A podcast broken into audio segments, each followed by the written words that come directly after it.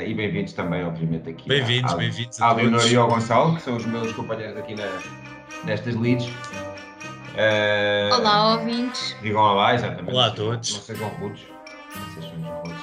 Hoje o Manel vai partilhar e não criticar. Hoje, hoje quem partilha sou eu, apesar de, de quer dizer, na solução lógica de, das nossas partilhas devia ser o Gonçalo. Mas, mais uma vez, é, é, deixa as caças, cascaça. Tudo bem, tudo bem.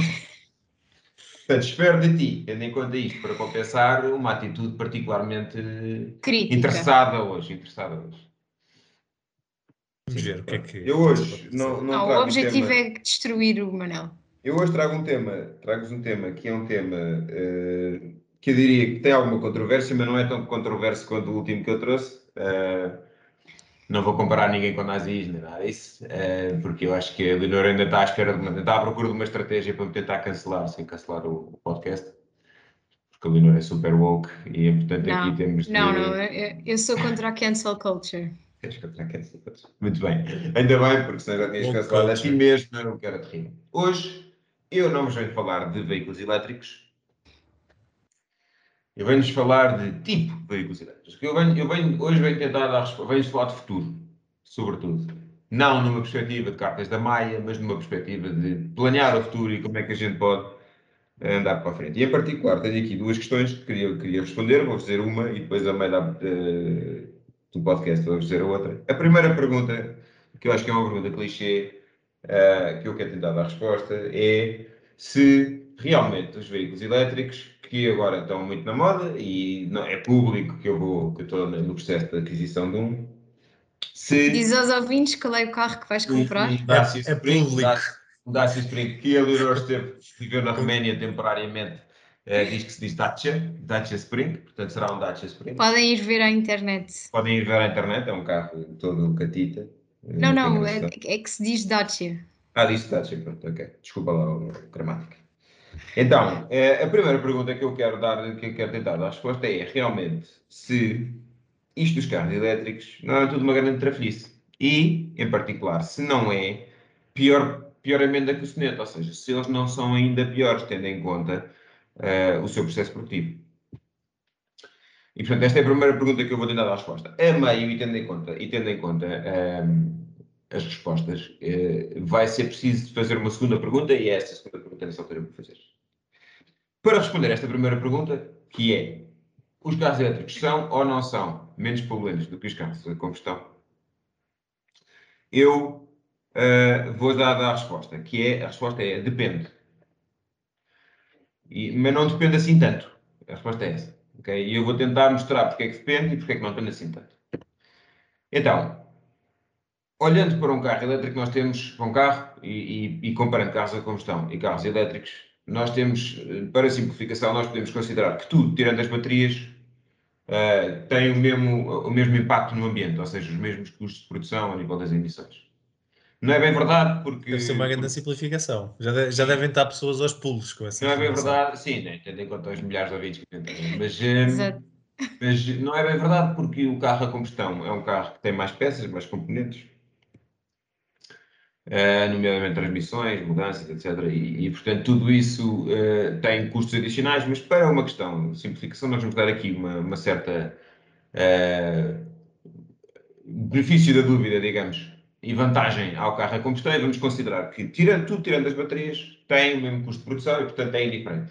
Quanto é que é? 10 toneladas de, de carbono, 10 toneladas de CO2, é indiferente. Nós vamos assumir que um e outro, tudo que não seja baterias, custa a mesma coisa. As baterias, uh, e nomeadamente, e dependente do modelo, e dependente da bateria, e dependente também do estudo que se faz esta estimativa ao nível da, dos custos uh, da poluição, das emissões, podem até, custar até mais 15, eh, entre mais 15% ou mais 60% do, do, do, do custo de emissão. Ou seja, nesse caso, o que acontece é o carro a combustão fica, fica uh, em termos de emissões, menos poluente, porque as baterias que têm de ir para um carro, para um carro uh, que, elétrico, uh, à base de baterias, elas têm um, um, custo de emissões superior. Ok? Portanto, em termos de produção, de facto, Mas, os carros elétricos. Pergunta. Diz-me essas emissões são durante a produção No processo produtivo. No processo produtivo, mas porque estás a trazer sítios, eh, por exemplo, os componentes de vários sítios e, Não, e é, o, é o transporte também, também. ou, ou é o processo produtivo em si, mesmo que tivesse tudo ali à volta? Não, é tudo. Eles já consideram tudo. Ou seja, já é com um custo representativo da- do desenvolvimento do- da, da produção destas baterias.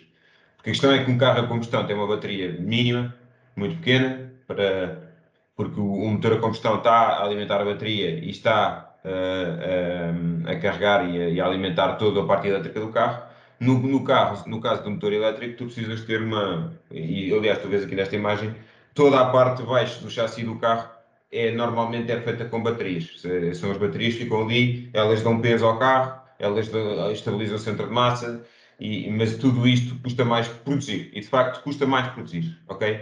E em particular, e começa já a haver aqui uma, uma nuancezinha, é diferente eu, eu, eu construir um Dacia Spring ou um Nissan Leaf ou um Renault Zoe, que são carros muito pequeninos, que têm, têm ah, baterias muito fraquinhas, à volta dos 30 kW, ou um bocadinho mais, ou carros tipo o Tesla Model X, ou os grandes carros da Kia agora que estão a aparecer, e os, e os Hyundai Ioniq, etc., que têm baterias bastante mais fortes e que têm autonomias, obviamente, bastante maiores, ok? Quando eu vou fazer uma bateria gigante, o custo de produção, ao nível das emissões, ok? Não é o custo financeiro, ao nível das emissões, o custo em carbono eh, de produzir estas coisas é bastante maior que um carro 100, de, de- de- em que a bateria é mais forte, ok? Portanto, nós começamos já aqui a distinguir entre, não só entre carros a combustão e carros elétricos, mas também entre carros a combustão e carros elétricos com pouca potência e com muita potência, ok? E aqui começa desde, desde já a perceber que tu, quando estás a, a procurar um carro elétrico, e no geral, quando estás à procura de um carro,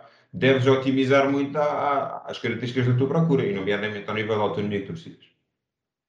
Ok? Isto para começar logo a dizer que a forma mais eficiente de tu te locomoveres na, na via pública e ires da para B é, é com as tuas perninhas, ok? Obviamente. Porquê? Porque tudo isto implica, tem custos, tem custos de emissões de carbono, e portanto, se tu puderes usar uma bicicleta em vez de usar um carro, até pode ser um carro elétrico, eh, é preferível usar a bicicleta, porque o carro elétrico, obviamente, tem custos de emissões de carbono eh, na ordem das toneladas de, de CO2.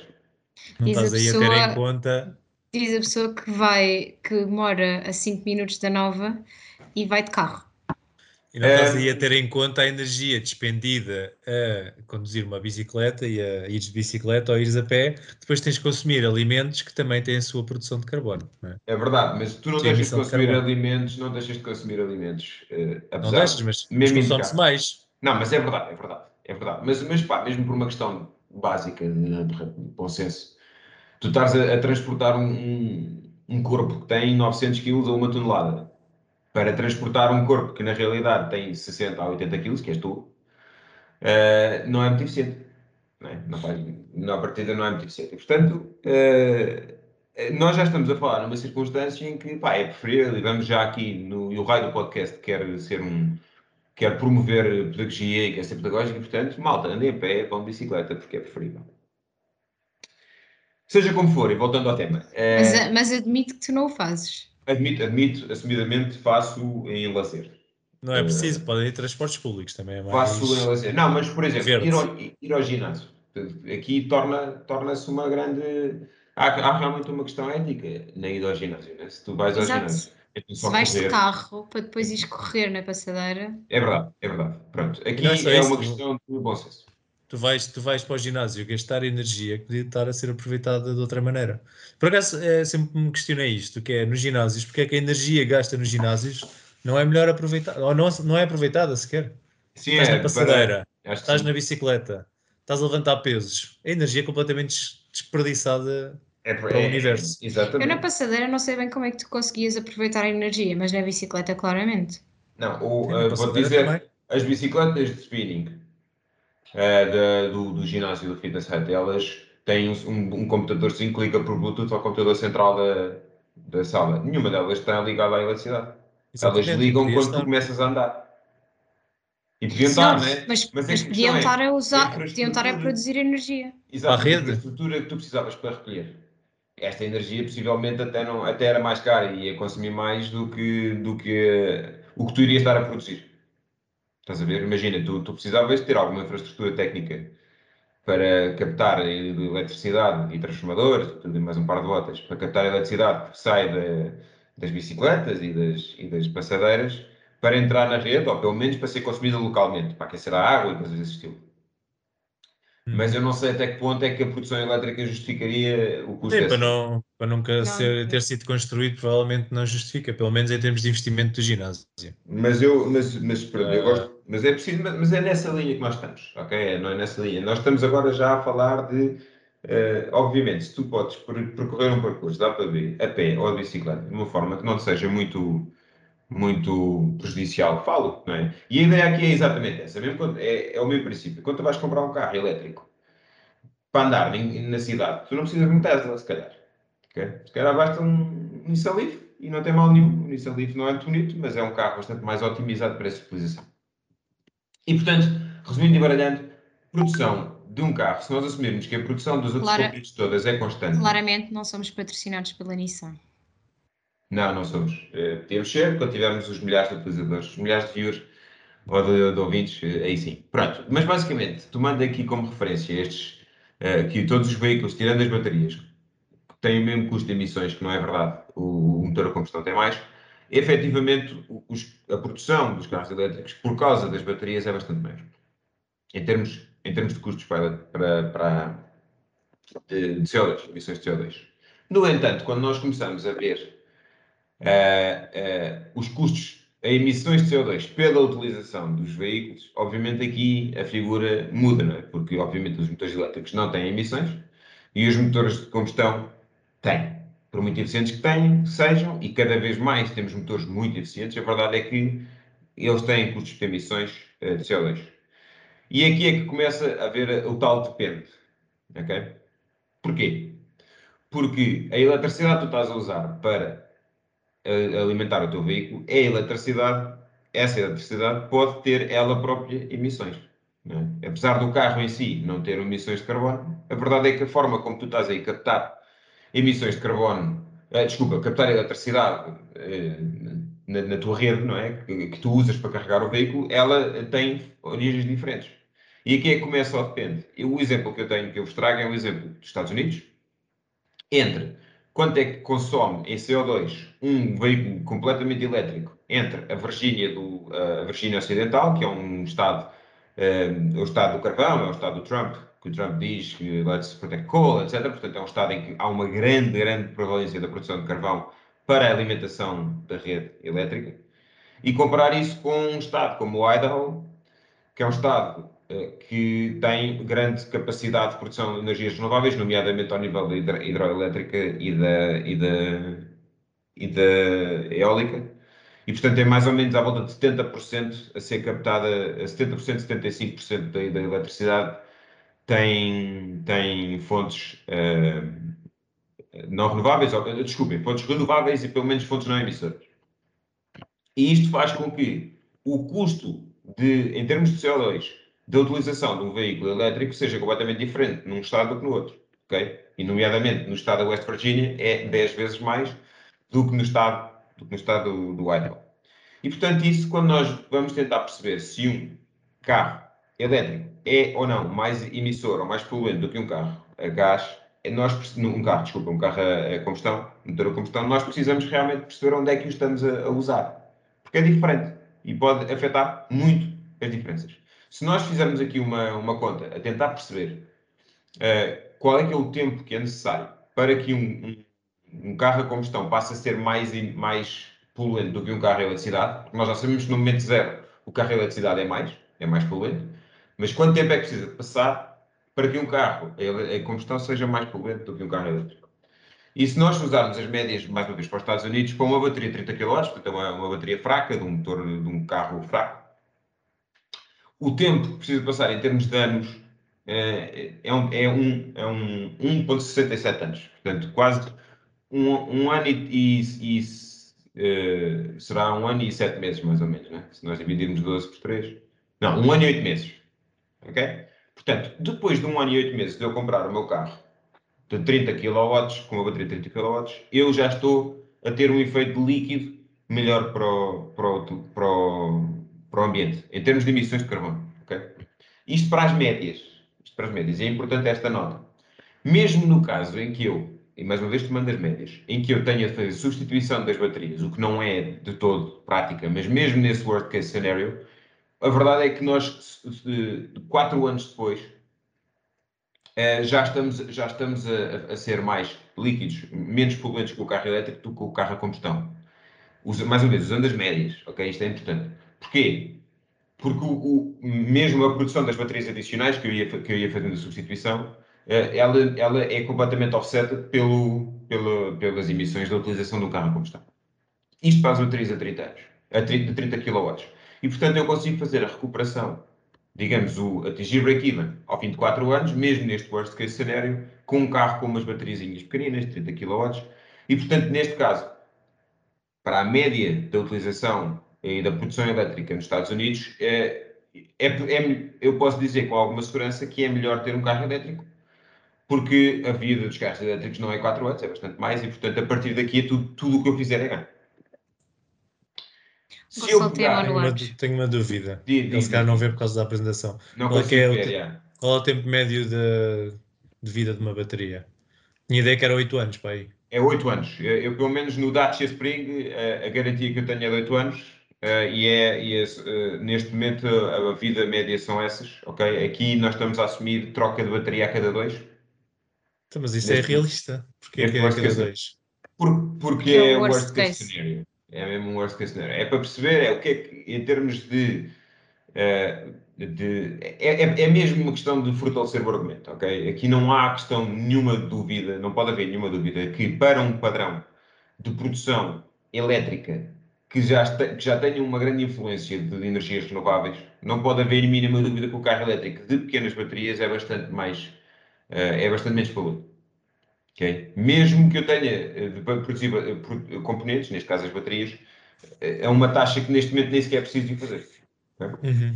Se eu pegar num carro bastante maior, a coisa começa a mudar um bocadinho, ok? Me, apanhando este worst case scenario, uh, eu já demoro até 5 anos e meio a recuperar, a recuperar o, o investimento em termos de carbono. Ou seja, se eu tiver uma bateria potente, estamos a falar de um Model X da Tesla, estamos a falar de um Kia EV6, portanto, aqueles grandes, aqueles grandes carros elétricos com 700 km de autonomia, eh, eu já demoro 5 anos e meio. Ainda assim, dentro da vida expectável de um, de um, de um carro, de um carro elétrico, pelo menos. Okay? Portanto, mesmo num caso em que eu tenha um grande carro, uh, e mesmo nesse, que esse carro precise de substituição de baterias com muita regularidade, e digamos muita regularidade é dois em dois anos, eu consigo um, ehm, recuperar o investimento ao nível das emissões de carbono no, dentro do tempo de vida expectável daquele carro. E, portanto, eu posso dizer que estes carros, na média, são, são mais, são mais, são menos poluentes.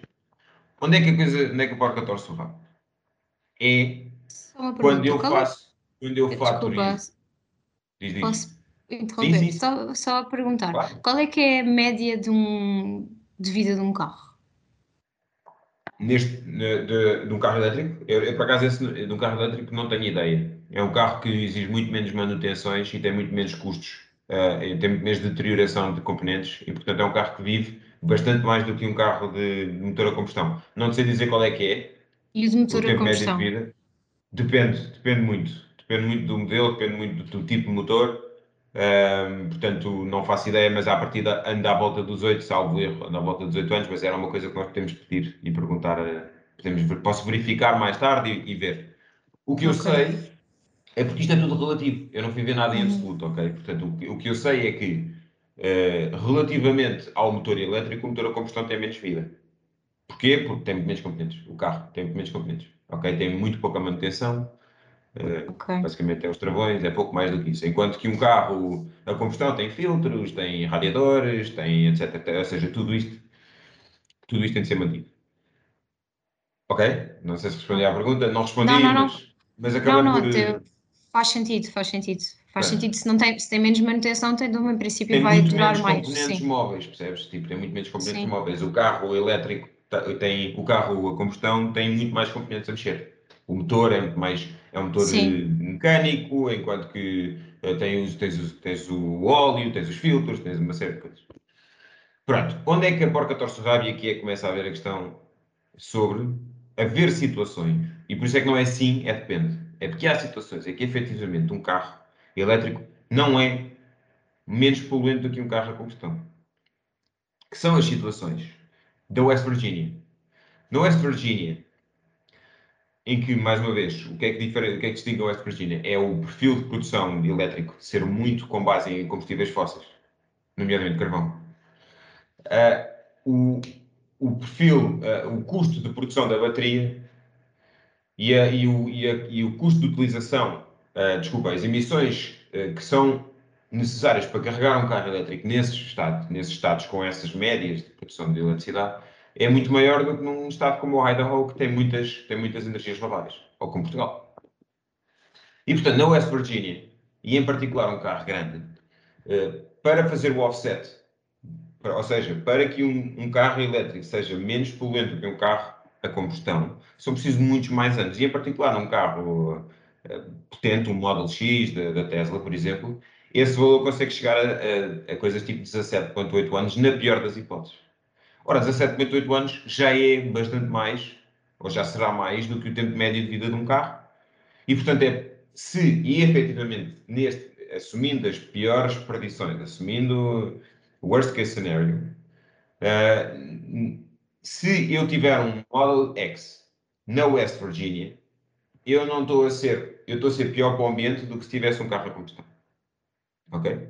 Obviamente que há aqui muitas assumptions, todas elas a prejudicar o carro elétrico versus o carro a combustão, mas ainda assim é um cenário possível. Ou seja, na West Virginia, ao contrário do Idaho, e por isso é que nós não podemos apanhar as médias, o custo de produção das baterias, por um lado, e o custo de, de produção de elétrica por outro, que vai movimentar o carro, fazem com que as emissões sejam maiores. E, portanto, é pior ter um Tesla Model X na West Virginia para o ambiente do que ter um motor a combustão. Essa é, essa é a realidade. E por isso é que depende. Ou seja, resumindo e baralhando, é preferível, na média, em termos de, custo de emissões carbónicas, ter um carro elétrico uh, do que ter um carro a combustão, se o perfil de produção elétrica no sítio onde eu moro seja um perfil orientado para as renováveis e não para as, para as, uh, para as uh, combustíveis fósseis. Okay? E eu consigo fazer o offset e consigo recuperar o investimento maior inicial em termos de emissões carbónicas no, para a construção do carro elétrico porque uh, a minha produção elétrica é muito renovável e pouco emissora. Okay? E, portanto, esta é a conclusão. Normalmente, e para o caso português. E mesmo para casos em que existe ainda muito consumo na produção elétrica de, de combustíveis fósseis, eu posso dizer que, por regra, ter um carro pequeno elétrico é boa ideia, em termos de emissões carbónicas, ok? Só em casos muito extremos é que não é, ok? Uh, ter um carro tipo Model X da Tesla ou um carro tipo EV6 da, da, da, da Kia ou ter aqueles grandes BMWs elétricos já não é tão verdade. Okay? Já vai depender de onde tu moras uh, e, vai, e vai depender, e, e, portanto pode ser pior. E porquê que isto é relevante? Quando nós estamos numa Europa Ocidental, que está a investir fortemente, em particular Portugal, que está a investir fortemente em, em carros elétricos, em, em produção renovável e carros elétricos é porque tudo isto, todo esta, este, este mix de produção elétrica vai afetar, é, é, difere de sítio para sítio. E, nomeadamente, nós temos aqui um, alguma resistência aos carros elétricos, e, nomeadamente, aos carros elétricos uh, powered, powered by uh, baterias ião, de íons uh, de lítio. e, nomeadamente, de um sítio que não era um sítio muito expectável que viesse esta resistência, que é da Toyota. Não sei se vocês. Se eu não vos vejo, vocês têm coisas, vocês têm mesmo de me interromper. Não faz mal se me interrompem, ok? Eu não me importo. Mas pronto. Vamos a seguir. A resistência que a Toyota traz aos veículos elétricos é um bocado surpreendente. Mas o Toyota, que é o, é o CEO da, da, da, da, da Toyota, eles inclusivamente já fizeram material merchandising contra o carro elétrico. Ok? E isto é um exemplo, eu não percebo nada japonês, mas, mas sei que é um exemplo que é contra o carro elétrico e a, e a favor do motor a combustão. E Mas porque, por que razão? Por que razão é que é? é uma boa questão. Vem, vai, tem a ver com a, a, a, os grandes produtores de emissões carbónicas atuais. Atuais ainda é muito Estados Unidos e Europa Ocidental, mas principalmente do futuro. Têm perfis de produção elétrica que não são orientados para as renováveis, ou pelo menos não no curto prazo, ou não no prazo em que nós temos que fazer alguma, alguma coisa para reduzir as emissões, que é a China e a Índia. A China e a Índia, se adotarem massivamente carros elétricos à base de baterias de íon, de baterias de íons de lítio, elas não vão, não vai ser positivo, para, positivo provavelmente não vai ser tão positivo para o, para o ambiente, porque o perfil de produção elétrica deles ainda é muito à base de combustíveis fósseis. Ainda que os carros deles sejam mais pequenos, e portanto há aqui debate, ok? Mas se, imagina um cenário hipotético, parvo, em que todos os chineses e todos os indianos transitavam para Model X da Tesla, isto era terrível para o ambiente. Porquê? Porque a Tesla, em termos de produção, é mais caro, em termos de emissões carbónicas, e em termos de produção elétrica, a Índia e a China ainda são muito à base de combustíveis fósseis. E por isso é que a Toyota diz, meus amigos, se nós estamos a sério para resolver o problema global das, emissões carbónicas eh, para, para, para o mundo, e tendo em conta o perfil geopolítico do mundo e a importância no futuro da Índia e da China, nós não podemos investir em, em a sério na tecnologia de, de baterias de íons de lítio, porque o perfil de produção elétrica destes países faz com que o efeito líquido na, nas emissões carbónicas seja basicamente nenhum. E nós ficamos na mesma. Um investimento gigante e nós ficamos na mesma. Okay? Isto, qual é, é a alternativa que a Toyota dá? E isto gera muito debate e vem bater na segunda pergunta que eu quero trazer para o podcast hoje, que é, apesar de nós termos muitas tecnologias, muitas brands que estão a fazer uh, veículos elétricos, genericamente só há dois tipos de veículo de maneira de alimentar o motor elétrico. Ou eu capturo, eh, produzo energia através da minha rede e faço, eh, eh, armazeno em baterias. Neste caso, as mais eficientes até agora que nós encontramos são, são as baterias de íons de lítio, que é o, o, a tecnologia que nós temos estado a falar até agora.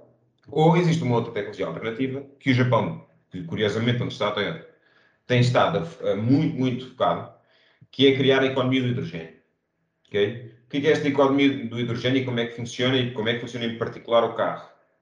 A hidrogênio? O carro a hidrogênio tem um motor elétrico. Semelhante ao motor elétrico de um, de um carro elétrico com baterias de lítio, mas tem, em vez de ter uma bateria, um conjunto de baterias gigantes, não, tem uma bateria relativamente pequena e tem uma coisa que se chama, que em inglês se chama fuel cell, que em português, não sei como é que isto se traduz, mas eu acredito que se traduza, traduza como células de alimentação. E o que isto faz é uma coisa muito engraçada. Uh, e, e, e, isto, só para, só para dar aqui a entender, isto não é perfeitamente líquido sobre o que é que é melhor e o que é que é pior. E muitas vezes nós na internet e, e na, na, opinião pública nós vemos muita gente a dizer não, um vai ser melhor que o outro, um é que é bom e o outro é estúpido e, e vice-versa. É pouco provável que isto seja assim, ok? Nós vamos ter estes dois paradigmas a funcionar melhor em determinadas circunstâncias do que outros, ok? Porque qualquer um deles tem vantagens, qualquer um deles tem desvantagens. Por, vocês veem ali à direita que o Japão está a transformar a sua economia toda para ser uma economia de hidrogênio, à base de hidrogênio, ok? Por outro lado, temos senhores como Elon Musk, por exemplo, dizer que o hidrogênio nunca vai ser competitivo, uh, que, que, estas células de alimentação são fool's gold e, que estão, e são estúpidas e que nunca vamos conseguir fazer. Ok? Quem é que tem razão? Provavelmente, em parte, os dois, provavelmente, em parte, os dois enganados. E eu vou tentar explicar e, e tentar. Obviamente, não sou engenheiro, obviamente, não sou, não sou capaz de explicar tudo, mas vou tentar falar dos prós e dos contras de cada um deles. Ok? Portanto, qual é a pergunta? Qual é que é a melhor maneira de alimentar um motor elétrico? Eu vou dizer os dois, dependendo da circunstância. Só para explicar basicamente como é que funciona uma, uma, uma célula de alimentação. Uh, ela funciona com um processo inverso de eletrólise. O que é, que é a eletrólise? A eletrólise é uh, uh, nós termos água e separarmos a água nos seus componentes que são, químicos, que é hidrogênio por um lado, oxigênio por outro lado. Okay? O que o motor, o que a célula de alimentação faz é pega em oxigênio, que o carro está permanentemente, o carro, o veículo está permanentemente a recolher do ar, ok? Porque o ar tem imenso oxigênio, junta este oxigênio com o hidrogênio comprimido que tem armazenado em tanques. ok? E através de um processo de, ao inverso de eletrólise entre um ânodo e um cátodo, eu acho que isto é assim que se diz em, inglês, em português, uh, vai, vai transmitir, vai fazer a entrada de oxigênio e oxigênio vão, vão reagir quimicamente, os prótons vão, trans, vão atravessar uma membrana e os eletrões vão por um circuito específico uh, que depois vai alimentar o, o motor elétrico, ok?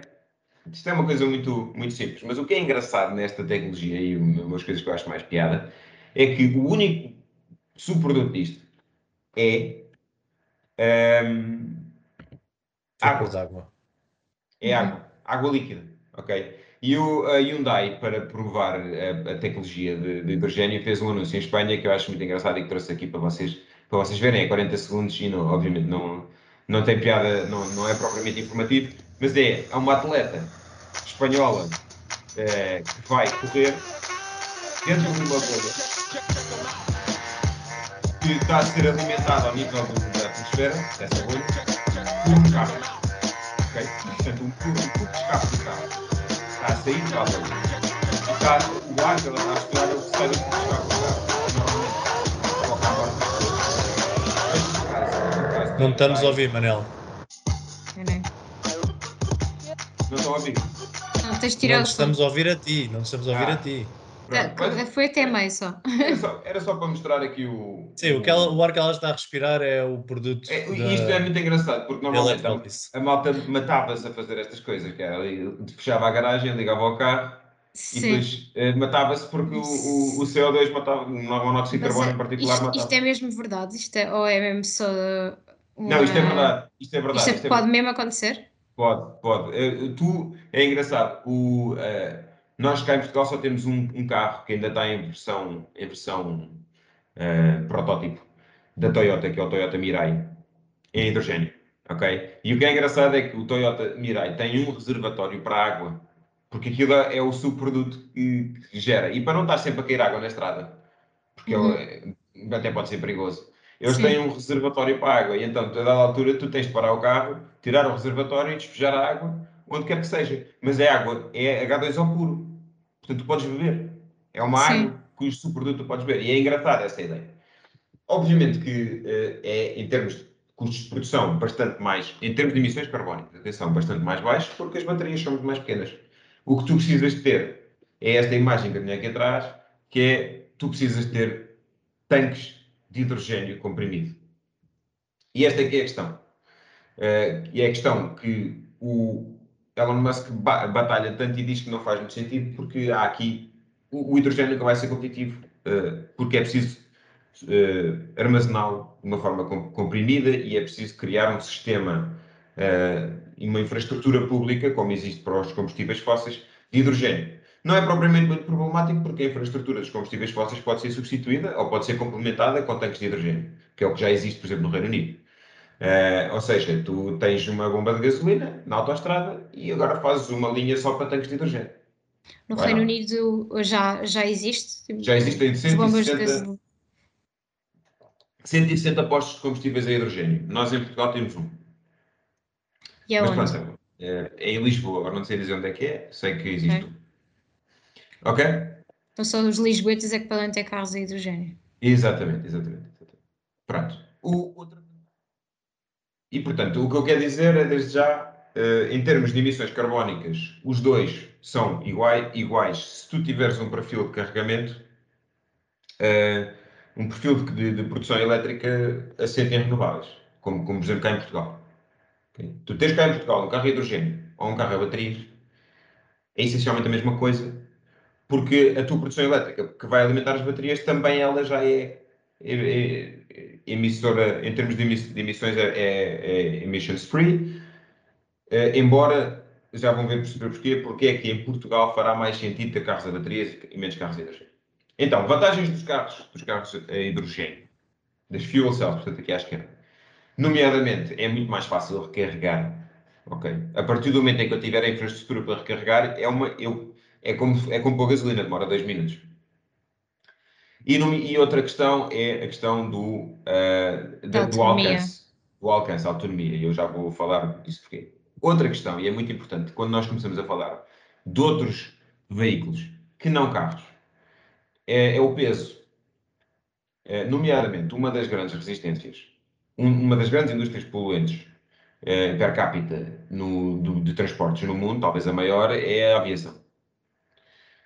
Mas a aviação tem um problema particularmente grande no design de novos aviões, é o peso. Tu não podes ter um avião muito pesado, porque senão tu precisas ter mais potência para, para, para levantar esse avião. E, portanto, o, o, peso das baterias adicionais tem sido, tem impedido muito a, a, os motores elétricos para aviões. E depois, obviamente, os materiais. Porquê? Porque eu não preciso ter tantas baterias nas fuel cells, nas células de alimentação, a minha bateria é bastante mais pequenina, eu não preciso ter tanto, tanto lítio, tanto níquel, tanto uh, tungstênio, aquelas coisas que estão nas baterias, que estão nas baterias. Por outro lado, as baterias, os carros a baterias, estão, uh, têm outras vantagens, ok? E por isso é que vai depender muito do tipo de utilização. Nomeadamente, a possibilidade de recarregamento acessível, ok? Porque uma, qualquer pessoa que tenha uma garagem ou acesso a um posto de, a um posto de carregamento é, é muito mais fácil. Okay? Não precisas ter ar, não precisas ter hidrogênio comprimido, não precisas ter distribuição de hidrogênio, ou seja, a eletricidade está muito mais disponível. O custo inicial de criar, criar a infraestrutura é muito menor. Uh, e, e, a eficiência energética. E é disso que vamos falar. Vamos falar aqui de três ou quatro temas uh, pró e contra o hidrogênio e, e vice-versa. Né? Pró e contra as baterias. Primeira, primeira questão. A energia uh, contida dentro, do, dentro dos dois formatos, ok?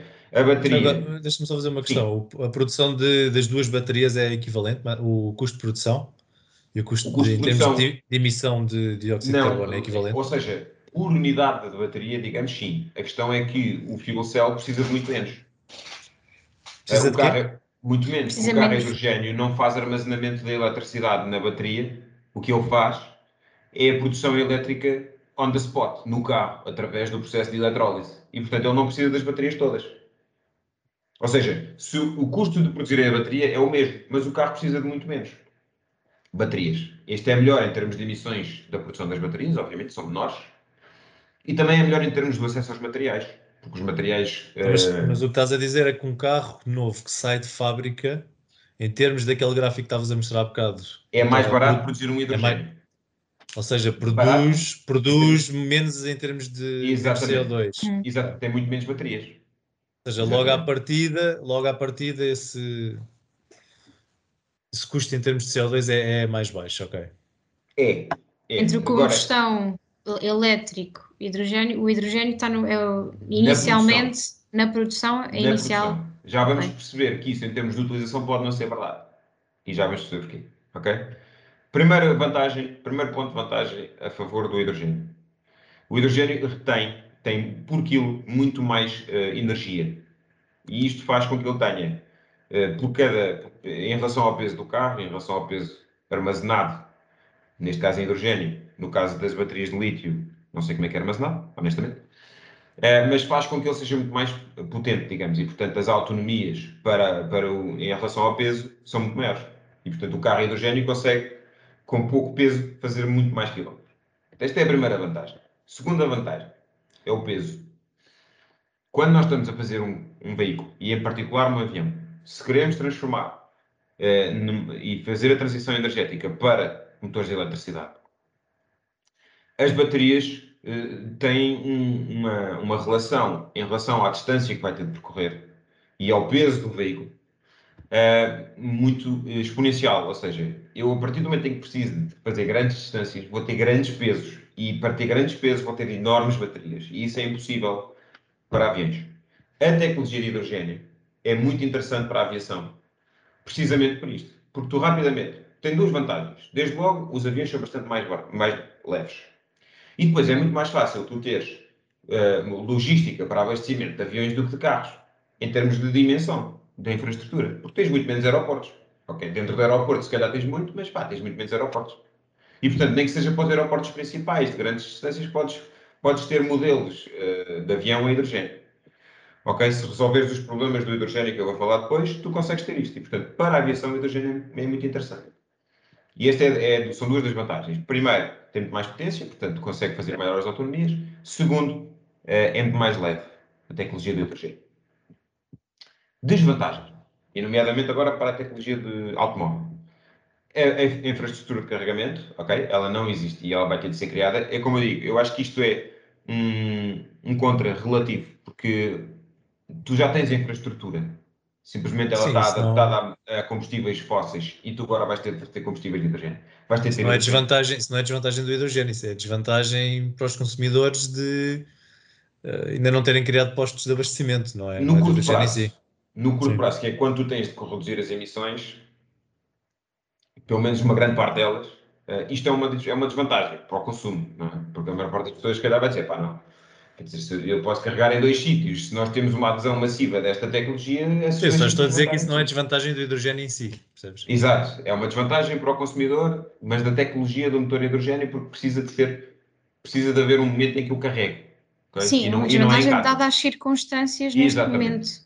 Exatamente. Do, mas, neste é, momento em que estamos. Que é engraçado que, que quem comercializa isto, principalmente no, no Reino Unido, é a Shell, que é uma das maiores poluidoras do mundo. Portanto, é, é, é uma adaptação do modelo de negócio. Okay?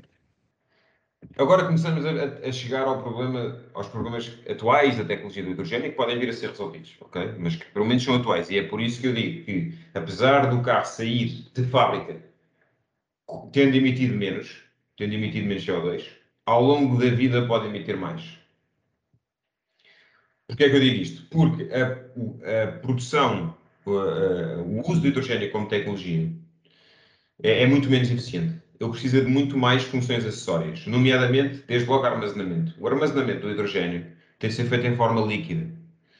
Uh, e para tu teres forma líquida, tu precisas de refrigerar ou de, ou de uh, pressionar o hidrogênio. Mas no, no, normalmente usa-se gás liquefeito. Ok? Isso tem um custo elétrico.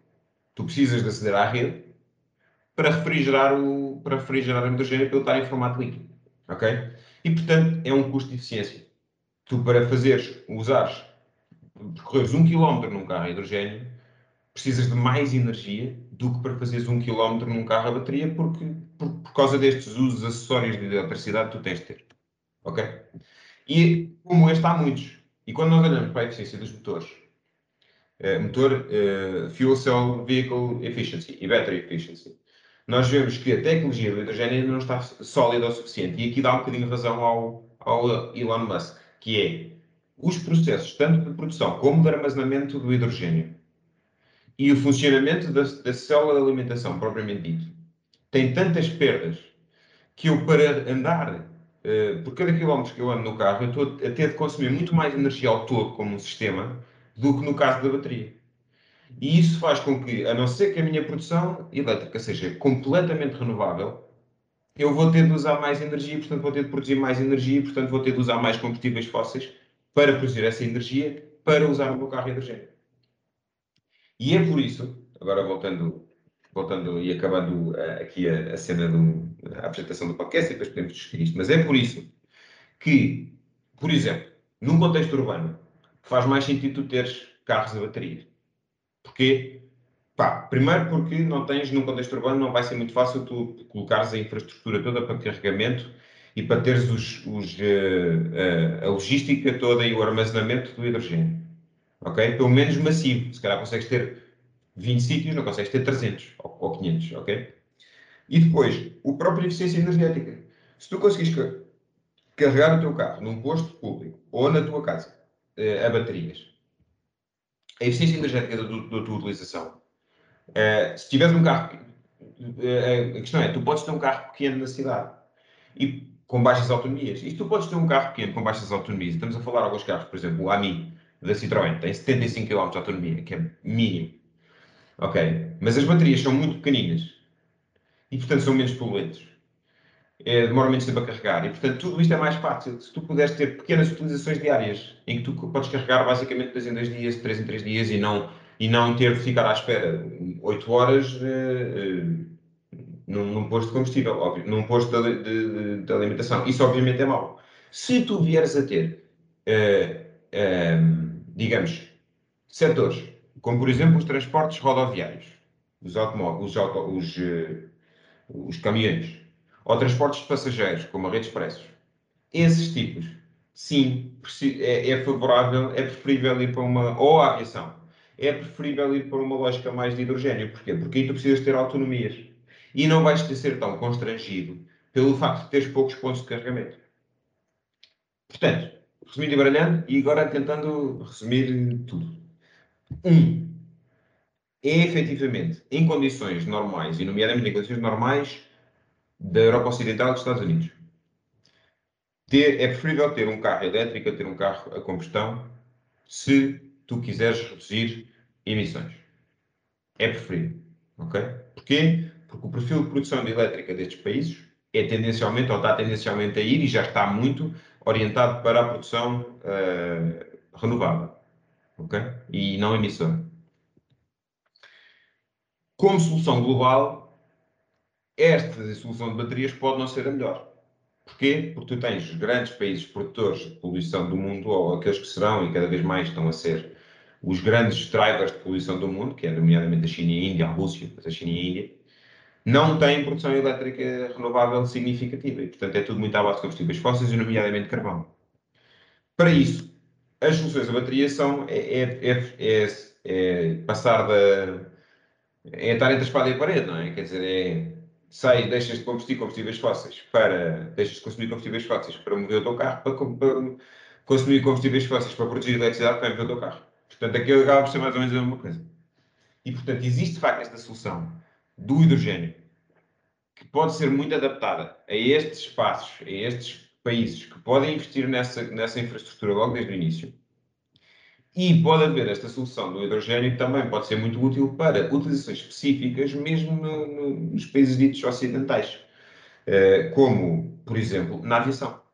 A aviação global pode fazer a transição para o, o hidrogênio quando forem resolvidos estes problemas de, de eficiência, eficiência energética, uh, igual, por exemplo, a indústria dos transportes, a indústria da navegação já começa a ter os primeiros navios uh, a hidrogênio. A indústria... A navegação é muito importante. A navegação, sim, sem dúvida. O, a Maersk já começa, já começou e já está a prototipar os primeiros navios uh, uh, não emissores, sem emissões. Ok? Porque não tens problema nenhum, porque tu podes fazer, se estás a produzir água, estás a, estás a despejar água H2O para, para o oceano. Não é propriamente problemático, não é muito poluente. Um, e portanto temos aqui várias utilizações específicas do hidrogênio que não são necessariamente dizer o hidrogênio vai ser o paradigma do futuro, como diz o Japão. Uh, o, o, hidrogênio pode vir a ser o paradigma do futuro em determinadas utilizações, sendo que num mundo cada vez mais urbanizado, num mundo que cada vez mais vai estar orientado para a produção elétrica de, de renováveis. Uh, e mesmo em países como a China e como a Índia, a partir de 2050, não é? Como eles dizem que sim. Vamos ver, mas dizem que sim. No contexto urbano, continua a fazer sentido investir na tecnologia de baterias porque é muito mais eficiente em termos de utilização total de, de eletricidade. E, portanto, respondendo às duas perguntas, sim, é melhor teres num país ocidental, e em particular Portugal, é melhor teres um carro elétrico do que ter um carro a combustão, mais, é melhor ter um carro elétrico pequeno do que um carro elétrico grande, ok? Portanto, os Teslas são muito giros, muito engraçados, muito estilosos, imenso tatos, mas se queres realmente proteger o ambiente, compra um carro pequeno nomeadamente se puderes, em particular se puderes, né? se tu estiveres aqui no teu. E se for teu... um Tesla mais pequenino? Se for um Tesla mais pequenino, eu, também, eu também ia perguntar se havia um Tesla pequenino. Há o Tesla Model S, que é o mais pequenino. Model S. Mas, não é, mas em termos de baterias continua a ser um, um consumo maior. Ok? Porque é um carro mais pesado. São carros de 2 toneladas, enquanto o, o, o Dacia Spring, por exemplo, tem 900. 900 desculpa, 900 kg. Tem menos de uma tonelada, ok? É 5, menos de 50% do peso. Portanto, Sim, é, é menos de 50% faz diferença o que tu tinhas com os carros a combustão, que os carros mais, mais pesados, mais potentes, mais caros, eram mais eficientes também, tu não tens com os carros elétricos. Os carros elétricos são o oposto. Se o teu carro é mais pesado, é sempre menos eficiente. Porquê? Porque tu vais ter mais baterias naquele lixo. Tens de ter, não há hipótese. Okay? Se tu queres um carro com muita autonomia para fazeres uma viagem a cada seis meses, para com isso. Compra um carro mais pequenino e quando quiseres fazer uma, uma, uma viagem a cada seis meses, alugas um carro. Porque é melhor para o ambiente fazer isso. Mesmo que seja a combustão esse carro que tu alugas. Portanto, um, esta é a primeira pergunta. É assim, depende se o, o, o carro elétrico é sempre menos, é sempre menos, uh, menos poluente? Não. Mas é, mas é mais poluente, é menos poluente na maioria das situações. Se for pequeno, provavelmente é menos poluente. Se for em países ocidentais com, com perfis de produção elétrica renovável, provavelmente é menos eficiente. É menos poluente, ok? Segundo, qual é que é o paradigma que vai vingar em termos de alimentação do motor elétrico? Se é baterias, como nós temos visto um grande investimento. Se é o hidrogênio, como o Japão diz que vai ser, e como tem havido algum investimento, apesar de tudo, nem vai, provavelmente vai haver os dois. Porquê? Porque há determinadas indústrias que precisam e não podem fazer à base de baterias. Okay? Tu não podes ter um, um veículo, como por exemplo um, um, um avião, ou um caminhão de transportes, ou um navio, a mexer-se a baterias. É muito, muito difícil de conseguir fazer isso. Precisavas de baterias absolutamente gigantes, com consumos de materiais ridículos. Ok? Eh, e portanto, daí provavelmente vai vingar o hidrogênio nas situações em que tu precisas de menos peso, muita autonomia. Para Olha, está aí, vês, por isso é que eu podia levar mais bagagem que a pessoa que pesa 100 kg. Aí está, aí está. Se bem que isso depois há questões de direitos humanos que se calhar podemos poder debater. Uh, se para um mundo cada vez mais urbanizado, e em particular cada vez mais urbanizado no contexto da China e da Índia, o que é que, o, qual é que é o paradigma? Se é o hidrogênio, duvido. Duvido, porque aí as pessoas vão poder carregar os seus, os seus carros numa infraestrutura que já existe e que basicamente é só montar uma tomada diferente, que é a infraestrutura elétrica, uh, e podem, têm um perfil de utilização muito mais ajustado a pequenos carregamentos rápidos. Uh, desculpa, pequenos carregamentos podem ser um bocadinho mais lentos, mas pequenos carregamentos. Portanto, podem fazer de dois em dois dias, de um mesmo dia, etc. Tu, falaste, uh, tu é estás a dizer o quê? China e Índia terem um perfil China, quê? A China e a Índia hidrogênio? vão ter, podem criar uh, muito mais uma infraestrutura de hidrogênio para as grandes distâncias e para as grandes cidades, como seja Xangai, etc. Uh, e, e, e, Dubai e Mumbai coisas do estilo, eles podem criar uma infraestrutura, já têm uma infraestrutura elétrica e podem investir, como nós, como nós, países ocidentais, podem investir na, nos veículos elétricos de baterias uh, e em lítio, de lítio. O que eles podem fazer e devem fazer, e nós, enquanto uh, mundo, devíamos estar a fazer com que eles fizessem, a ajudá-los a fazer, é montar uma estrutura de hidrogênio para as grandes distâncias. Isso é difícil, é difícil para nós, é difícil para eles, mas é algo que o Japão, e em concreto a Toyota, e a Maersk, na indústria da navegação, têm estado a investir muito e que vai realmente marcar a, a nossa capacidade ou não de, nos próximos 10 anos, reduzirmos as emissões carbónicas significativamente. Porque se não o fizermos, as opções que nós vamos ter vão ser outras e vão ser bastante mais dolorosas. Portanto, neste momento, uh, nós devemos evitar o debate hidrogênio contra baterias, nós devemos dizer hidrogênio e baterias, dependendo do tipo de utilização. E é isto que eu tinha para vos trazer. Já vamos com uma hora de podcast, acho eu, já não sei quanto é que isto vai. Eu sei que isto hoje foi muito mais eu a falar, mas, mas eu achei que era um tema muito interessante, uh, porque já ouvi dizer, e, pessoas até normalmente informadas e informadas, inclusive ali no a dizer coisas que não são. Não, não, é, não é que não são verdade, mas não são completamente verdade. Há aqui o que é que a Leonor disse sobre os carros elétricos? A Leonor diz que, ah, e tal, não sei bem se isso é assim tão menos poluente e não sei quê, coisa. E com razão, depende realmente, mas no perfil de produção elétrica português e para carros pequenos, eu digo-vos, na dúvida, comprem carro elétrico. Não, eu, eu digo-te para tu ires a pé para a nova. Mas sim, mas na dúvida ainda vão a pé. Olha, eu tenho algumas questões. Eu então, também tenho umas questões. Bora, bora. Podes ir, Gonçalo. É que eu tive, eu, tive, eu tive só a ouvir que é para acumular as questões. Porque Muito bem. Primeiro tive a ouvir porque uh, quero aprender e não sei assim tanto sobre o tema. Hum. E depois estive a, também a pensar é, sobre o que é que tu estavas a dizer e queria acabar de ver o que é que tu tinhas para nos apresentar. Foi isto. Primeiro, primeiro queria te perguntar, não, primeiro queria te congratular, Manela, obrigado pelo tema, é um tema muito interessante e atual e, e é o futuro. Fala-se muito cada vez mais do hidrogênio. Pronto. Não estávamos à espera. Sim, não estava à espera, também não, não sabia, não fazia ideia do que, é que ele ia falar, não é? Ah. Pronto, a primeira questão é, uh, não és obrigado a saber o que é as coisas que eu te vou perguntar. Exato, não, não souberes, não sabes. Podes investigar, eu e os nossos ouvintes podemos investigar. Os nossos ouvintes. Primeiro queria te perguntar, o, o, ou seja, porque é que o, eu não fiquei sem, sem perceber bem, porque é que mostraste ali o Japão como pró-hidrogênio? Ok, já percebemos que eles são a favor das, do hidrogênio, mas porque é que eles tomaram essa posição? Ou seja, que argumentos é que eles trazem para cima da mesa para querer uma, uma mobilidade mais à base de hidrogênio e o que é que faz pronto, e dentro desses argumentos, o que é que faz com que eles uh, tenham mais, uh, que estejam, com que estejam mais virados para o hidrogênio e que, se calhar, tecnologicamente estão mais aptos, por exemplo, podem ter uma tecnologia de armazenamento e transporte de hidrogênio que seja muito mais uh, eficiente e mais à frente do que o Ocidente, por exemplo. Sim. Ou seja, o que é que faz com que eles estejam inclinados para o, é uma para boa pergunta. hidrogênio? Eu não, eu não tenho resposta, embora tenha teorias. Tenho duas teorias em relação a isso. Primeiro, o Japão sempre foi um país, e é um país, com uma consciência de utilização de recursos, porque não tem acesso. É muito pouca terra para a quantidade de gente que tem. Eh, e, em particular, uma terra relativamente pobre ao nível de metais. Eh, eles percebem, olham, olham para duas opções e veem. Uma usa 10 vezes mais materiais, eh, metais, não é preciosos, mas metais raros, do que a outra. Nós vamos investir na outra, porque a outra tem, é mais eficiente ao nível da, da gestão de recursos. Essa é a minha primeira teoria. Eu acho que, por exemplo, tu no Japão não podes mandar fora uma televisão. Okay? Tu tens de dizer quando é que vais mandar fora uma televisão para eles irem lá tirar os metais que estão nos chips da televisão. Porque eles eh, não têm, realmente, não têm acesso. E essa é a primeira teoria que eu acho que eu tenho. Eu acho que eles são muito focados na gestão de recursos e, em particular, no, no, no recursos raros e escassos. A segunda é a mais geopolítica. Eu acho que existe uma certa consciência asiática que liga um bocado estes três vetores da Ásia, que é a Índia, a China e o Japão, uh, para um perfil muito mais asiático e não ocidental. Nós temos um, nós, nós somos viciados e temos muito a cultura ocidental.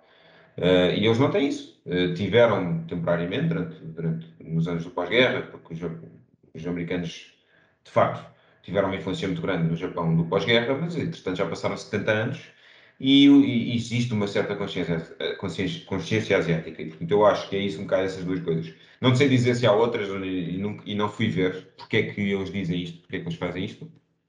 Uh, gostava, por acaso, gostava de saber porque é que o Toyota é tão porque é engraçado que a Toyota foi a primeira empresa a, a criar motores com baterias, uh, motores elétricos uh, e carros com baterias, porque, porque é o, o, o, famoso Toyota Prius, era o primeiro carro, o primeiro carro híbrido. Foi um grande sucesso. Um, e portanto, porque é que eles agora parece que estão a dar um bocado de volta atrás? Não estão, eles estão a olhar para uma opção que parece mais alinhada com a consciência asiática, que é poucos recursos, um perfil de produção elétrica à base de uh, muito combustíveis fósseis e muito crescimento demográfico. Sim, mas é, não... mas, é, mas é interessante eles trazerem isso a público de forma tão óbvia, não é? Porque tão evidente. Caso, caso eles ainda não tivessem uma vantagem competitiva qualquer, se calhar estavam caladinhos a fazer a sua, lá as suas coisas e a explorar e a investigar e não traziam isso a público. Agora, a partir do momento em que eles, se calhar tanto o governo do Japão como a Toyota,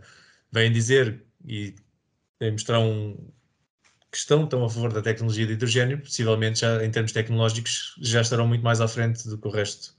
Sim, não, e, e mesmo, por exemplo, um, a indústria, uma das outras indústrias que começa a falar de hidrogênio, e já fala bastante de hidrogênio, é a navegação.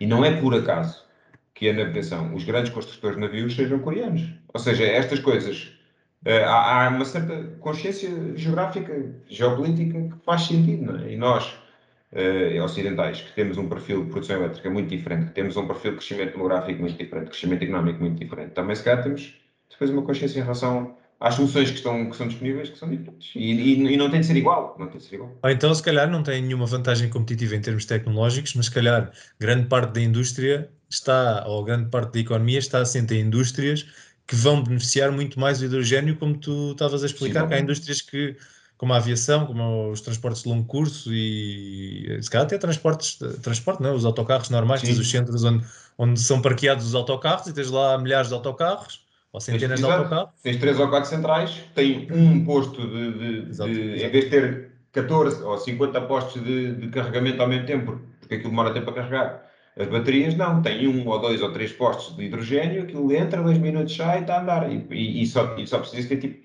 três ou quatro por cada central de autocarros. Eu não sei que seja mesmo gigante, tipo Shibuya, mas, eh, mas estás a ver, há aqui várias vantagens, eles estão muito habituados a. Eles estão muito caracterizados por alta densidade populacional, uh, a demografia é muito particular, o acesso a recursos é bastante diferente, portanto, eu acho que tem a ver também com isso. Ok. Uh, eu tinha. Isto é uma pequena questão. É, nós tivemos aqui, ou tu tiveste grande parte da da apresentação a falar em termos de comparação, em termos de custo de CO2, Sim. mas em termos de consumo energético, ou seja, não sei se sabes mais uma vez, a diferença entre o consumo de energia de um carro a combustão versus um carro a bateria versus um carro a, a hidrogênio. Em termos, em termos de quantos watts, né? não, não, yeah, em termos de consumos de energia, porque é assim, uma coisa é comparar o CO2, mas é assim, em termos de energéticos, é verdade que tu até podes, ou seja, o, aqui a assumption que estás a fazer é, ah, se tiveres um, uma economia assente em energias renováveis, então o teu, o teu custo, o teu consumo, de, o teu, a tua produção de CO2 é muito menor, porque as energias renováveis obviamente produzem menos CO2. No entanto, em termos de consumos energéticos, se calhar a diferença não será assim tanto. E mesmo que tu tenhas um consumo e mesmo que tu tenhas uma produção energética assente em energias renováveis, também é relevante tu pensares na, no consumo energético, na quantidade total de energia claro. que estás a consumir, não é? Porque mesmo que seja renovável, é finito. A verdade é esta. Não é? Portanto, os carros a baterias, os carros elétricos a bateria e hidrogênio consomem assim tão menos energia, ou se consomem menos energia que o carro a combustão? É uma boa questão, não faço ideia. Não faço ideia qual, qual é que é a, a, diferença de consumos energéticos entre o motor a combustão e o motor elétrico total. Um, não, por acaso confesso que não sei, para a mesma potência, não, não, não sei. Sei que os motores elétricos têm uh, normalmente têm um binário mais disponível, mas são mais fracos em termos de, de, de, ou seja, por exemplo, tu consegues rapidamente chegar do 0 aos 50, mas não consegues chegar do 0 aos 100 tão rapidamente, uh, porque o binário está imediatamente disponível, mas agora em termos de consumo elétrico total, não, não sei dizer, gostava de saber, é uma boa pergunta. Muito bem. Ah, tá, tinha aqui outra cena que era. Um,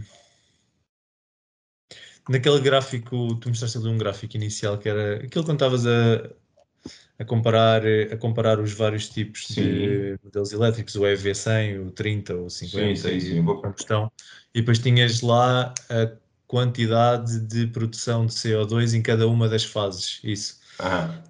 Não sei se em algum lado viste que, ou seja, está-se a focar muito aqui na, na, no consumo de CO2 ao conduzires durante X anos, 2 anos, 6 anos e não sei o é quê. Isso, isso obviamente vai sempre aumentando mas temos aqui uma grande fatia que é a, produção de, da bateria. Exatamente. Quando já quando, quando já quando eu estava a tirar o curso se falava muito em super baterias, que era super baterias, as baterias não são nada mais nada menos do que condensadores e, e conseguem acumular uh, pronto, carga elétrica. E as super baterias era a utilização de novos materiais é. de super, chamados super materiais que conseguiriam armazenar uma muito maior quantidade de carga elétrica pela mesma área e, e, não sei se viste alguma coisa nesse sentido que seria no sentido de diminuir e muito o, o custo de produção de uma bateria e o custo e, o, e o, o, a emissão de CO2 da produção dessa própria bateria. Ou seja, não tentar reduzir propriamente aquela parte verde, mas tentar reduzir o, a, a, produção de, produção, de CO2 de, da, da bateria. Sim. E mais, e não, e não é só o custo da produção, e depois podia abrir outras utilizações, porque se calhar consegues fazer baterias mais pequenas para a mesma potência. Sim, sim, essa, essa questão das super baterias era válido não só para carros, como telemóveis, como tudo que usasse baterias. Isso. É assim, eu, o que eu conheço, era, o que eu, a minha análise foi current, current situation, não é? Portanto, obviamente que é aquelas coisas, de, e em particular neste, neste tópico, a tecnologia vai mudando muito e vai evoluindo muito e as coisas Sim, a minha pergunta era se tinhas visto, se tinhas, não, do que viste, não, se tinhas visto agora, que havia assim essa possibilidade tenho, de estar quase. Exato.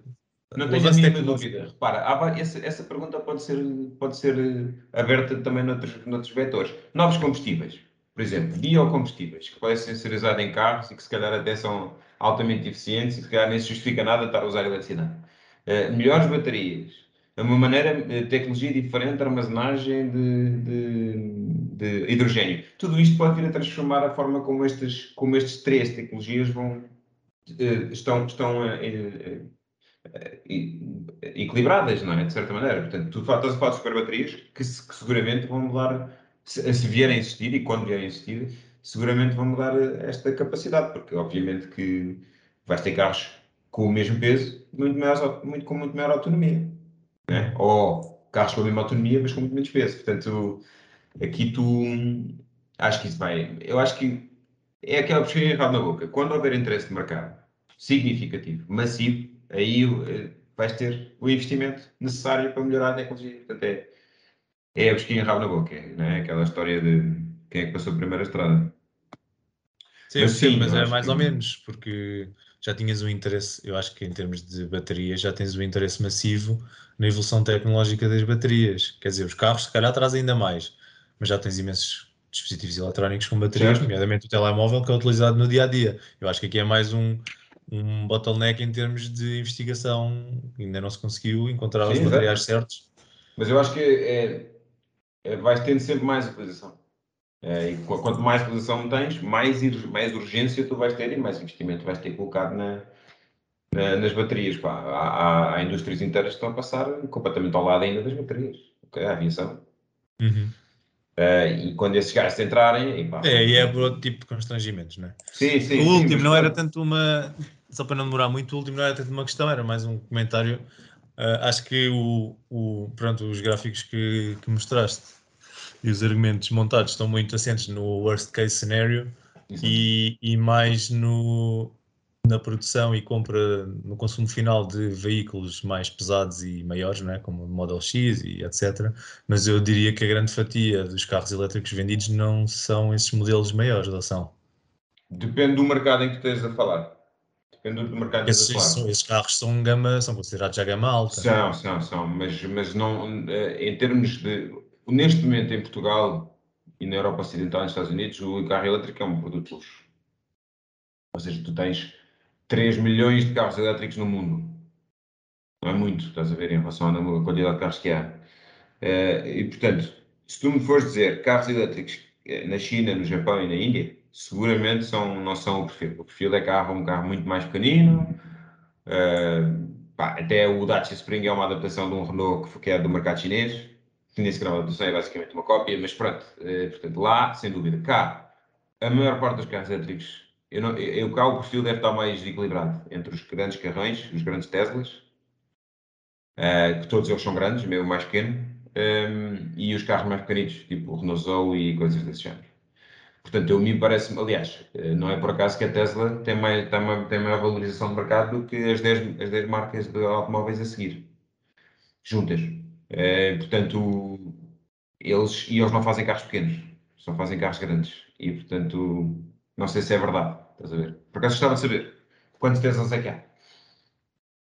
Já se vêem muitos, pelo Já menos. se vêem muitos, já se vêem muitos. Mas isto eles... para dizer que, não, isto só para dizer que, em princípio, dirias que na média vale, continua a valer a pena comprar um carro elétrico, porque Continuo. não há de ser, não há, não há de ser aqueles 17 anos de um grande carro, se calhar Sim. a média dos agregado dos carros que foram comprados atualmente, se calhar anda ali nos Isso. mais para os 5 do que para os 17, não é? Na Europa Ocidental.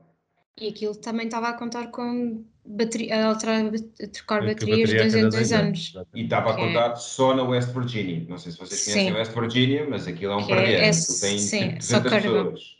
Portanto, estamos a falar do mesmo worst do worst do worst. Em condições normais, eu diria 90% dos casos é, nomeadamente Portugal, eh, Europa Ocidental, se houver um, mínimo, um perfil minimamente equilibrado de produção elétrica de renováveis, vale a pena ter um carro elétrico. E, e em particular, vale sempre a pena ter um carro elétrico pequeno. Se tu puderes ter, tem. Porque, honestamente, mesmo no West Virginia, se vocês forem ver o gráfico que eu, que eu tinha aqui, mesmo no West Virginia, com aquele perfil de 93% de produção elétrica vinda do carvão, um, ehm, nós, nós temos um, um, um período de, de, offset carbónico de 5.4 anos, um bocadinho mais do que 5.4 anos. Mesmo no West Virginia, mesmo no worst case scenario. Ou seja, vale sempre a pena ter um carro elétrico pequeno. Sempre, ok? Essa não, acho eu que é, correndo o risco de que haja exceções em que isto não seja verdade, a maior parte das vezes uh, vai ser. Nomeadamente em Portugal, tendo em conta que nós temos um perfil de produção elétrica que é muito, muito orientado para as, para as, renováveis e temos um grande déficit tarifário por causa disso e pagamos nem aos animais pela eletricidade por causa disso, mas em termos de emissões carbónicas é, é, é, a melhor situação possível. Até vale a pena ter um Tesla, um tanque. Tesla, estás a ver? Porque. Tesla tanque. Eu, eu lá de fazer, já fez a Cybertruck, agora vai fazer a Tesla tanque. Eu, eu não gosto de Teslas, ok? Sou um gajo, não sou contra Teslas, mas não acho que um carro grandalhão, estás a ver? Mas uh, se puderes ter na tua vida, se tiveres essa opção, se tiveres o dinheiro, o capital, e na tua vida puderes ter um sítio para carregar de dois em três, de dois a dois dias ou de três a três dias, podes ter um carro pequeno. Podes ter um carro pequeno. Se podes ter um carro pequeno, compra um carro pequeno elétrico. Que é o mais eficiente. Que é o mais eficiente. Não só, é o mais eficiente, ou seja, em termos de emissões carbónicas, tu também não vais andar em 200, estás a ver? Tu não precisas de ter de 100 e tal cavalos num carro aí Precisas tu. Sim, lá há pessoas que andam. Bem, eu pronto, também não sei que seja para o estilo. Se for para o estilo, pronto, as pessoas gostam muito de ter um Tesla, de facto, hoje em dia. Pois, é como ter um Isso é o mesmo que as pessoas querem um Ferrari e um Lamborghini. Exato. Mas é melhor ter um Tesla do que ter um Ferrari. Também gosta de, do barulho, por isso não dá um carro elétrico. Ah, masculinidade tóxica. Exato. Não, hoje em dia. E voltamos um... ao primeiro episódio. Tens, hoje em dia tens um oposto. Vocês sabem que o Renault Zoe tem uma, um device, uma, não é um device, tem uma feature que é do 0 aos 30, seja para trás ou para frente, faz um barulho. Faz um barulho tipo. Tipo, o, aquele, barulho, aquele barulho não é o barulho do motor. Aquilo não faz aquele barulho. É, é para avisar. Só que é um, é um avisar tipo super suave, estás a ver? Tipo, Sim. Não, mas isso, isso é. Pronto, é, é, outro tema, é outro tema, mas é, é um tema que as pessoas vão ter que começar a habituar-se ao silêncio de, dos carros, porque a segurança que tu, tu, tu, quando estás a atravessar a estrada, estás. Sim. Se bem que já tu... não tens aqueles motores, mesmo os motores a combustão, já não tens aqueles carros tipo. Mas ouves sempre um bocado um, um barulho. Ouves sempre um barulho. Um Tesla não ouves nada, um elétrico, não estás. Parece que nem passou ali. Se for uma, uma estrada se for a calçada, pronto, portuguesa, se calhar ouves um bocado, mas é se for assim, um alcatrão assim uh, smooth, não vais ouvir nada. Smooth FM. Bem, eu da minha parte era, era isto, os comentários barra questões, por isso. Não, a minha questão, a minha questão era Passa a palavra a essa. Não, a minha questão era, era essa de, em relação à tecnologia do hidrogênio no Japão, porque também é porque se, se há tantas ineficiência, in, ineficiências, a neste momento, como é que eles estão a apostar tanto nisso? Pronto, é porque. Pronto, aí. É pronto, é, é, a, resposta, a resposta está aí, ou seja, não há resposta. A questão é. Há, pode haver várias razões, uma delas, sem dúvida, cultural, pode haver razões também de vantagem tecnológica, como diz o, como diz o Gonçalo.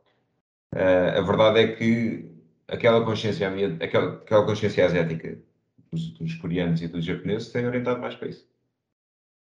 Mas se calhar não sei se tem, não tem explicação. E pronto, malta, olhem, muito obrigado. E é isso. Eu quero é agradecer isto. muito também aqui à, à Leonor e ao Gonçalo pelo interesse e pela paciência e, e agradecer aos ouvintes também por esse interesse e essa paciência e vemos-nos no próximo episódio. No episódio não, como é que se diz? Episódio? Episódio do, do Vai do Podcast. E não subscrevam. Não subscrevam. Não subscrevam, só. Isto é, isto é terrível, isto é terrível. E, e, o próximo será o Muito, muito obrigado. Um grande abraço. Beijinhos e abraços. Beijinhos.